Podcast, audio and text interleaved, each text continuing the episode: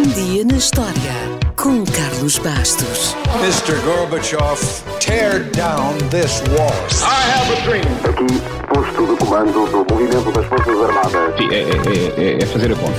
Houston, we have a problem. Yes, we can. And now for something completely different. A 29 de janeiro de 1924 foi entregue a primeira medalha de ouro na primeira edição dos Jogos Olímpicos de Inverno em Chamonix. Antes disso, o primeiro evento internacional de desportos de inverno foram os Jogos Nórdicos, realizados na Suécia logo em 1901. O seu organizador foi um oficial sueco chamado Viktor Balk, que apesar de ser membro fundador do Comitê Olímpico Internacional e apesar de ser um amigo chegado de Pierre de Coubertin, não o conseguiu convencer a incluir alguns desportos de inverno no programa olímpico, principalmente a patinagem artística, que ele achava que faria um grande sucesso. Balk, que é hoje carinhosamente recordado como o pai do desporto na Suécia, não desistiu. E sete anos depois, em Londres, a patinagem artística lá apareceu no programa dos Jogos. Para além da patinagem artística, apenas outro desporto de inverno apareceu nos Jogos de Verão, o hóquei no gelo. Mas foi quanto bastou. Inspirados pela ideia, os italianos propuseram uma semana inteira com desportos de inverno nos Jogos Olímpicos de Estocolmo. Mas os organizadores opuseram-se porque queriam proteger a integridade dos Jogos Nórdicos, não queriam ofender os suecos e estavam preocupados também com a falta de instalações para desportos de inverno. Após mais alguma insistência, ficou acordado que haveria uma semana de desportos de inverno com patinagem de velocidade, patinagem artística, hóquei no gelo e esqui nórdico nos Jogos de Berlim em 1916.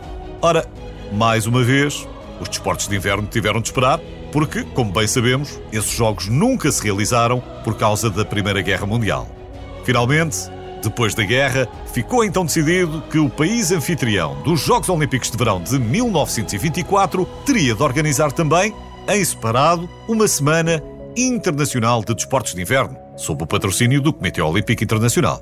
Como os Jogos Olímpicos aconteceram em Paris, Chamonix foi escolhida para sediar esta semana de eventos. Uma semana que na verdade se prolongou durante 11 dias, mas depois de tantos avanços e recuos, ninguém levou a mal.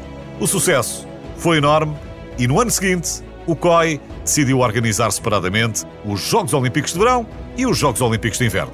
De qualquer forma, esta Semana Internacional de Desportos de Inverno, em Chamonix, passou à história como os primeiros Jogos Olímpicos de Inverno. Os Jogos de Verão e de Inverno foram atribuídos ao mesmo país anfitrião e realizados no mesmo ano até à quarta edição na Alemanha, em 1936. Mais uma vez, a guerra veio estragar os planos, até que, depois de mais duas edições canceladas, precisamente por causa da Segunda Guerra Mundial, ficou resolvido que os Jogos passariam a ser realizados por países diferentes, mas continuariam a acontecer no mesmo ano. E foi assim, durante mais 40 anos. Foi preciso esperar até à década de 80 do século passado para o COI decidir intercalar os Jogos de Verão e de Inverno, realizando quer uns, quer outros, sempre em anos pares. Assim, para acertar o calendário, os Jogos de Inverno de 1992 foram logo seguidos pelos de 1994 e daí para cá já bate tudo certo.